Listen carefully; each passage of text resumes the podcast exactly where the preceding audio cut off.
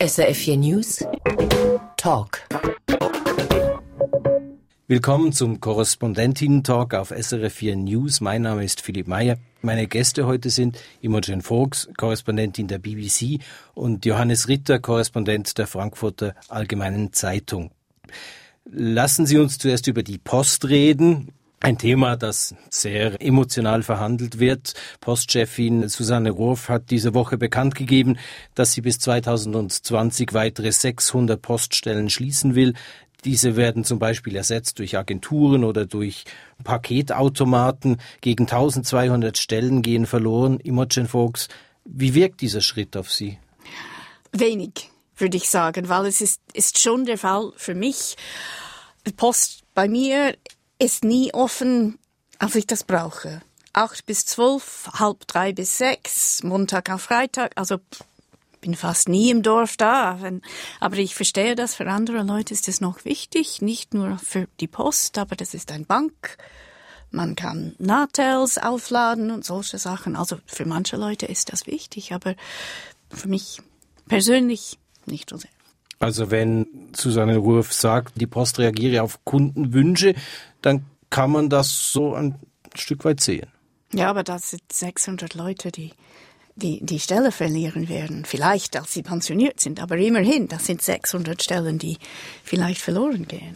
Das, ich würde sagen, die Betonung liegt da auf vielleicht. Erstens ja, war ja, ja die Aussage, äh, dass die nicht zwangsläufig entlassen werden müssen. Und zum Zweiten ähm, gibt es immer gut auch gute Beispiele, wie in so einer Fortentwicklung, einer technologischen Fortentwicklung auch ähm, sich äh, an anderer Stelle in großen Konzernen, gerade in der Logistik, auch neue äh, Möglichkeiten äh, ergeben. Äh, wir hatten gerade ein Interview in der Zeitung mit dem Chef der Deutschen Post, dem Frank Appel.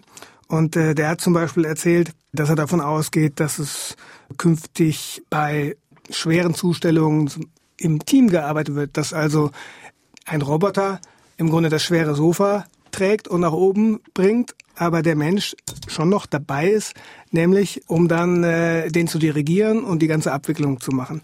Also das wäre jetzt so ein, so ein Beispiel, wie im Grunde durch den Ersatz einfacherer Tätigkeiten, äh, und auch das ist ja die Post, äh, eine Menge Logistik dabei, eine Aufwertung an anderen Positionen entsteht. Jetzt gibt es noch eine ganz andere Betrachtung. Die Kritik kommt aus von gewissen politischen Seiten, dass die Post sich weiter vom Service Public distanziere, wenn sie nicht mehr ihre Poststellen offen haben. Wenn sie quasi nur noch Automaten oder nur noch Agenturen haben, würden sie den Service Public abbauen. Ja, äh, vielleicht muss man, wenn sich die Zeiten ändern, auch den Anspruch an den Service Public anpassen und in dem Sinne mit der Zeit gehen. Ich meine, Dienstleistungen, die dort festgeschrieben sind, kosten ja auch Geld und am Ende zahlt das, da die Post ein Staatsunternehmen ist, ja die Gemeinschaft. Also alle zahlen für etwas, was man vielleicht in der Gesamtschau sich nicht unbedingt mehr leisten muss oder sollte. Letztlich ist das aber eine politische Frage. Vor ja, Jahrzehnten, als wir in Großbritannien noch Margaret Thatcher hatten, wollte sie auch unsere Royal Mail, königliche Post, privatisieren. Es gab einen Riesenaufschrei und genau wegen dem Grund, dass zum Beispiel, wenn man auf einer unserer schottischen Inseln wohnt und einen Brief nach Glasgow schicken möchte, das kostet natürlich im Prinzip viel mehr als ein Brief von Islington nach Camden in London. Aber sollten dann die individuelle Kunden dafür bezahlen? Das ist das, für mich, das ist ein Risiko, wenn man als die Privatweg und nicht mehr staatlich. Aber wie Sie gesagt haben, das ist eine politische Frage. Wie, wie ist denn diese im Moment in der im United Kingdom beantwortet, diese politische? Also wir haben noch unsere Royal Mail. In Deutschland finde ich äh, die Entwicklung bei der äh, Deutschen Bahn, wenn wir schon beim Service Public sind, noch spannender, weil die Bahn ist zu 100 Prozent ja im Besitz des Staates, hat auch diesen Auftrag, ja, das äh, ein Infrastruktur ähm, äh, zur Verfügung zu stellen. Und in Deutschland gibt es eben eine große Debatte darüber, ob man nicht eigentlich das trennen sollte. Also das Netz einerseits in Staatsbesitz, weil enormer Aufwand, das auch aufzubauen und in Stand zu setzen. Andererseits aber eben der eigentliche Schienenverkehr. Mhm. Da äh, ist es äh, aus Sicht derjenigen, die dem Wettbewerb huldigen, äh, natürlich sinnvoll, das zu öffnen äh, und das zu trennen voneinander, also Netz und Schiene zu trennen, sodass eben auch mehr Wettbewerb auf die gleiche Schiene, die aber natürlich nicht im Besitz des Monopolisten sein darf oder unter Kontrolle selbigen, ähm, zu nutzen. Da wiederum hat England so mm. seine Erfahrungen gemacht. Mm. also ich kann wirklich ehrlich gesagt nicht vieles Positives darüber sagen, weil es ist so zersplittert jetzt. Zum, ich, ich gebe Ihnen ein Beispiel. Meine Eltern wohnen in Dunblane. Das ist vielleicht 40 Kilometer von Edinburgh. Mein Schwager und mein Neffen wohnen andere Seite von Edinburgh. Man kann kein direktes Billett kaufen. Man muss von Dunblane nach Edinburgh und dann von Edinburgh nach Berwick, North Berwick. Und niemand kann sagen, wann ist die Verbindung? Ist es integriert? Das kommt langsam ein bisschen besser, aber ähm, Wettbewerb nur weil man ideologisch findet, das ist eine gute Idee, bringt nicht unbedingt ein besseres Dien besseren Dienst. Nein, es braucht immer auch eine gute Marktaufsicht. Mm. Und äh, äh, wenn es natürlich keinen gab oder gibt, äh, der da eine Struktur reinbringt und dafür sorgt, dass es am Ende für den Kunden genauso bequem ist und übersichtlich, mhm. ähm, den äh, Betreiber A oder B zu nehmen, ähm, dann ist das natürlich äh, nicht zielführend. Ja? Ähm, also letztlich ist es alles eine Frage der Organisation. Ja. Wechseln wir doch äh, ganz in die Politik und zu einem anderen Thema. Die Aktualität verlangt, dass wir auch heute über die Zuwanderung sprechen. Der Bundesrat lehnt wenig überraschend die Rasa-Initiative ab, also jene Initiative, welche das Ja zur Zuwanderungsinitiative ungeschehen machen will. Er tue dies aus demokratiepolitischen Überlegungen, sagt der Bundesrat. Verstehen Sie das? Also ich, ich habe einen, einen Gegenvorschlag erwartet und das ist immer noch sehr mysteriös, was daraus kommen wird. Also ich, ich bemerke diese Situation als ganz ungewiss, unsicher. Beziehung mit der EU natürlich auch. Ungewiss und unsicher. Vielleicht deshalb haben wir keinen Gegenvorschlag bekommen, ich weiß nicht. Aber Vielleicht ganz kurz auch ein Wort zu den demokratiepolitischen Gründen, also das abzulehnen. Ich bin ja jetzt erst zwei Jahre hier, aber so richtig verstehen tue ich das nicht. Wir haben ja hier nicht einen Vorschlag, eine, eine Initiative, die, der, die die Bundes, die die Regierung mal ebenso oder irgendein Regierungsmitglied irgendwo mal in, in die Luft geworfen hat und über die dann abgestimmt werden soll. Äh, es ist ja auch eine Volksinitiative. Mhm. Und ähm, und zwar sogar noch im engeren Sinne eine Volksinitiative als jene der SVP zur Masseneinwanderung, äh, weil die SVP nun mal eine Partei ist und äh, die Rasa-Initiative ist ein Zivil, äh, ein, ein, aus der Zivilgesellschaft ein Bündnis, also eine wahre Volksinitiative. Das ist das eine. Und das zweite ist, woran bemisst man eigentlich, ob das, und das ist ja der, der Vorwurf, ähm, ob das jetzt zu schnell auf eine bereits äh, gefällte Entscheidung folgt. Was ist denn dann der richtige Weg? Vier, fünf, sechs Jahre? Wann darf man denn eine Entscheidung, wann darf das Volk seine eigene Entscheidung vielleicht korrigieren? Ähm, Nie, wenn man aus Großbritannien Genau, genau. Ich glaube, die, äh, das ist ein schöner Einwurf. Ich glaube, die Briten wären froh, sie könnten vielleicht nochmal abstimmen. Manche. Und da gibt es, genau, äh, manche. Ähm, und da gibt es die nächste Parallele, warum ich der Meinung bin, das ist äh, legitim, legitim, so schnell nochmal dieses Thema aufzuwerfen. Weil sich nämlich die Sachlage geändert hat, mhm. die Ausgangslage hat sich geändert. Äh, 2014 ähm, war ja äh, der Tenor so, wir können die Kontingente und die Höchstzahlen einführen ohne dass die bilateralen Verträge und das Freizügigkeitsabkommen irgendwie tangiert wären. Ähm, und ähm, jetzt äh, weiß man, nachdem ja der Bundesrat drei Jahre vergeblich versucht hat, genau dieses Freizügigkeitsabkommen irgendwie anzupassen, jetzt weiß man also, es würde doch diese bilateralen Verträge mit Europa tangieren. Das ist ein wesentlicher anderer Ausgangspunkt, um diese Frage zu betrachten. Insofern ist es nicht verkehrt oder, oder aus meiner Sicht angreifbar, dass man diese Frage erneut dem Volk äh, Ja, und, und auch die Einwanderung sinkt sowieso. die, die Welt geht weiter, Wirtschaft geht weiter, auch ohne diese äh, gewünschte Kontingenten. Also das, äh, da finde ich, Sie haben recht. Man könnte gut vielleicht diese Entscheidung wieder ans Volk. Aber wenn man argumentieren würde, dass die Lage 2014 anders ist als jetzt und dass das eine sehr politische Kampagne war gegen Einwanderung im Großen und Ganzen, auch über, gegen Flüchtlinge, Asylbewerber, das war alles drin in dieser Kampagne. Ähm, und wenn man sagen würde, vielleicht, also nicht die Stimmbürger zu missachten, aber vielleicht haben nicht alle über die so also richtig gewusst, was die Konsequenzen waren.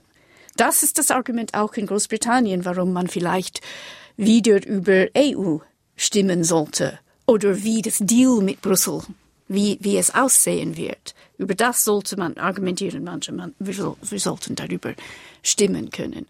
Und da, ja, dann ist es vielleicht ein, eine Frage der Demokratie. Jetzt gibt es wahrscheinlich gewisse Leute, die argumentieren würden, ja gut, in der Schweiz müssen die Leute über so viele Dinge abstimmen, im Gegensatz jetzt. Volksinitiativen oder Abstimmungen in, in äh, UK, dass sie eigentlich informiert genug sein müssten, wenn so eine Frage auf sie zukommt. Ja, aber ich, ich, ich bin ziemlich lange in der Schweiz und ich habe auch ein bisschen gemerkt, wie das, dieses System, äh, System direkte Demokratie so ähm, als ein bisschen als Geisel genommen geworden ist von der Politik. Ich habe das Gefühl, dass statt eine richtige Thema machen manche politische Parteien, ich nenne die nicht, aber wir kennen die alle, eine Kampagne. Sie nutzen das System aus, um immer wieder ihr zu profilieren. Ja. Aber die Frage nach dem äh, Gegenvorschlag, ich finde das eigentlich nachvollziehbar und auch richtig, dass man das macht, weil Stichwort veränderte Ausgangslage. Wir haben ja auch eine neue Ausgangslage, weil das Parlament, also der Nationalrat, ähm, nun mal jetzt einen Gesetzentwurf vorgelegt hat, in dem er eindeutig Rücksicht nimmt auf die bilateralen Verträge. Das ist ja so weich gefasst, dass die nach Lage der Dinge ja eben nicht gefährdet sind. Und auf die Art im Grunde dann die Chance zu haben, äh, in dem Gegenvorschlag das einzuarbeiten, finde ich vollkommen richtig. Also ich denke, irgendwie muss man eine Lösung für diese Frage finden, dass auch die Leute können sagen, ja, jetzt haben wir über eine Lösung mit Brüssel abgestimmt. Nicht über Kontingenten haben wir schon gemacht, aber über eine Lösung. Weil die Schweiz braucht eine Lösung für das Thema. Unbedingt. Was könnte denn in so einem Gegenvorschlag drinstehen? Weil die EU ist ja ziemlich präzise, egal was die Schweiz bis jetzt vorgebracht hat, hat die EU gesagt, nö, nicht mit uns. Personenfreizügigkeit, höchstes Gut, diskutieren also, wir nicht.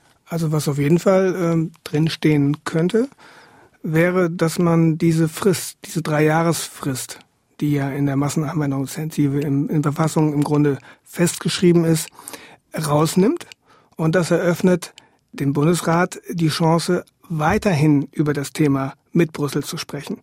Weiterhin darauf zu dringen, dass es irgendeine Art von Anpassung, eine Änderung in diesem Abkommen gibt. Und warum ist diese Hoffnung vielleicht ja auch nicht ganz unberechtigt, dass man das in einigen Jahren vielleicht auch schafft? Äh, ja, da kann ich wieder die, die, die Kollegin natürlich direkt äh, äh, ansprechen. Ähm, das ist ja, Großbritannien will ja genau das Gleiche erreichen. Großbritannien will die, die den Zugang zum Binnenmarkt möglichst unverändert bewahren mm, äh, und gleichzeitig so und gleichzeitig aber die Freizügigkeit, ähm, die Personenfreizügigkeit äh, beschränken. So schwierig das ist, äh, völlig klar. Aber das ist das Ziel. Und vielleicht erhofft man sich oder ja, hofft man sich in Bern, dass, ähm, dass man im Fahrwasser ähm, äh, einer, einer Verhandlung, die, die Großbritannien mit, mit natürlich noch mehr ökonomischer Kraft dahinter führen kann, auch ähm, dann zu, zu Geständnissen in dieser äh, Frage kommt.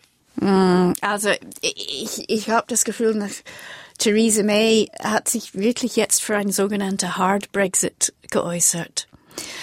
Und sie hat versucht, bei der EU, vor allem diese Treffen mit, mit Angela Merkel, ich denke, viele in der britischen Regierung haben viele Hoffnung auf dieses, diese Treffen. Es hat nichts gebracht. Eigentlich nichts. Und ich denke, jetzt bleibt Theresa May hart. Wir machen ein hard, Brexit. Wir machen Trade Deals durch äh, Welthandelsorganisation, was natürlich alle Businessmen sagen, das, das, wird, das wird sehr bü bürokratisch, sehr schwierig.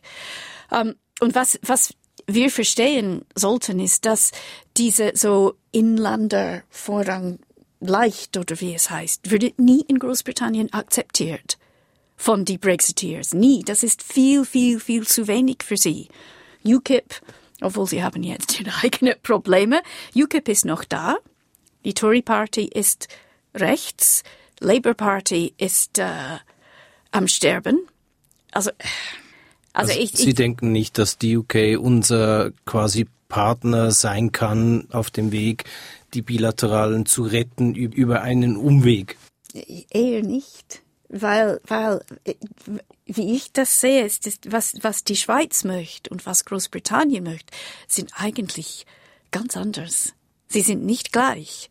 Und vor allem diese Sozial, äh, was die Schweiz vielleicht EU-Mitglieder erlaubt, ähm, ist, das ist akzeptiert von der Schweiz, the Social Support. Und in, in Großbritannien ist man sehr, sehr hart. Die wollen wirklich sehr wenig anbieten. Und die, die Debatte ist, ja, rechts gerutscht. Ist anders als da. SRF 4 News, Sie hören den Korrespondententalk mit Johannes Ritter von der FAZ und Imogen Fox von der BBC. Die Winterthur Al-Nur-Moschee wird geschlossen. Nicht die Behörden haben diesen Schritt vollzogen. Der Vermieter verlängert den Mietvertrag nicht. Damit geht jenes Gotteshaus zu, in dem mutmaßlich eine ganze Reihe junger Menschen radikalisiert äh, wurden. Ist dies in Ihren Augen eine gute Nachricht jetzt für die innere Sicherheit der Schweiz, Imogen Fuchs? Ich stehe nicht auf äh, äh, Hausbesitzerinnen für die innere Sicherheit der Schweiz, oder? Also lieber unsere Nachrichtenagentur oder die Polizei. Also ich denke, sie hat das Recht, diese Hausbesitzerin nicht zu entscheiden, wer einen Mietvertrag bekommt oder nicht. Aber ähm, soweit ich das richtig verstehe, habe ich gehört, dass die Polizei in Winterthur hatten doch Kontakten mit dieser muslimischen Gemeinschaft und dieser Moschee. Und jetzt wären diese Kontakte vielleicht nicht mehr so stark, weil die Moschee eigentlich nicht mehr da ist. Man weiß nicht mehr, wo die, wo die Leute gehen. Das ist vielleicht bedauerlich. Das Risiko besteht natürlich, dass eine Moschee, die äh, nicht nur von der Presse, von den Medien, sondern auch vom Staat tatsächlich ja auch überwacht wurde, wenn die jetzt einfach nicht mehr da ist, wo dann die Protagonisten, die ja offenkundig dabei waren, Einzelne oder das auch getan haben, Muslime zu radikalisieren, wo die hin verschwinden. Das ist in der Tat äh, ein Problem. Ich weiß aber auch nicht, ähm, was jetzt die Lösung wäre. Also ich habe gelesen, es gab den Vorschlag ja, dass äh, die Stadt im Grunde den einen Raum zur Verfügung stellen sollte, aber hinter Auflagen, ähm, wozu eben auch gehört, dass man prüft, äh, wie die sich finanzieren. Das ist ja ganz wichtig. Das heißt ja auch immer, dass ähm, Moscheen äh, zum Teil von, äh, von, dem, von dem islamischen Staat äh, finanziert werden. Ähm, und äh, also wenn man und das eben dann auch, das sind ja Vereine, Kulturvereine, die auch einen Auftrag haben. Sie sollen sich ja eigentlich auch äh, um Integration kümmern. Sie sollen die Schweizer Kultur vermitteln.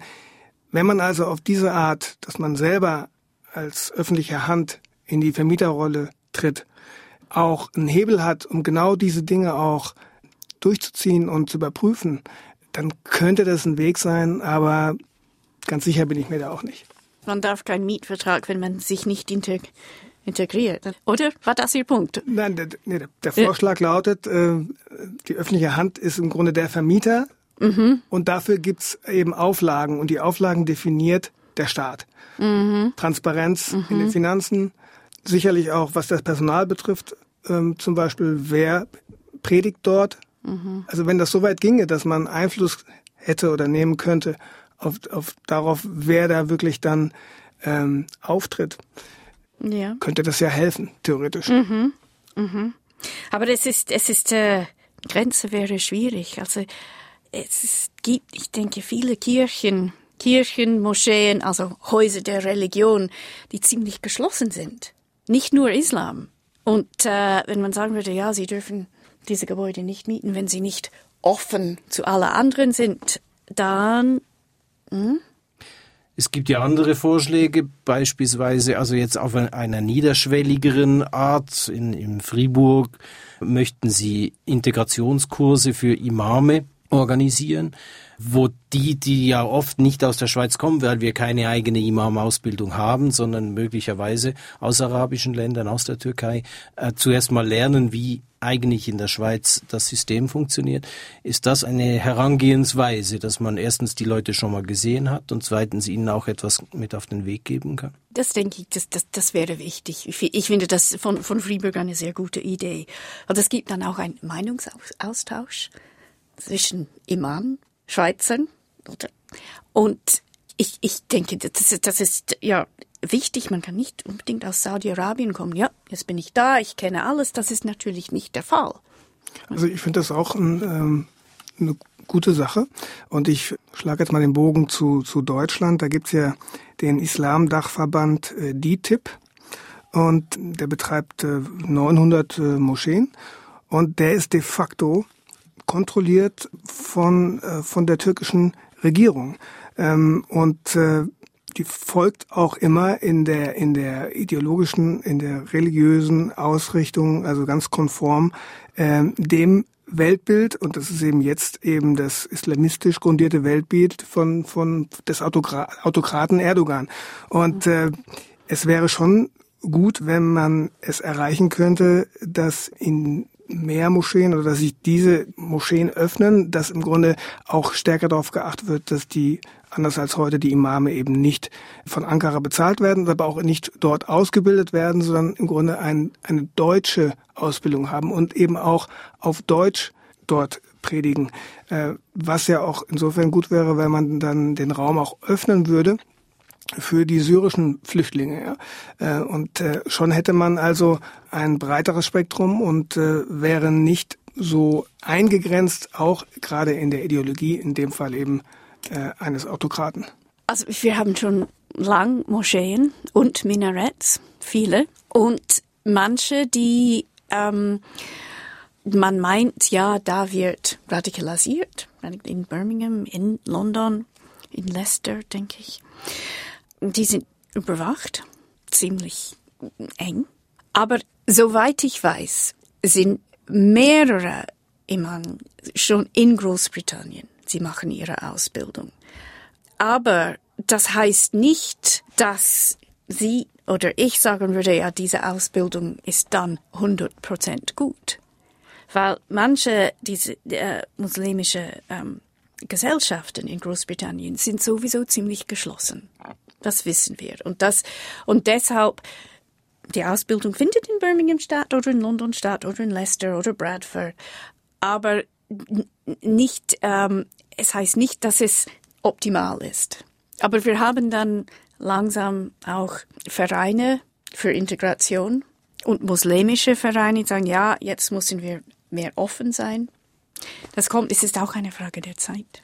Es gibt ja auch verschiedene Moscheen hier in der Schweiz, die bereits selber versuchen, ähm, Maßnahmen zu ergreifen, dass die Leute, die Jugendliche radikalisieren wollen, bei ihnen gar keinen Eingang finden. Gibt es eine Möglichkeit, diese Vereine besser zu unterstützen, besser zu begleiten?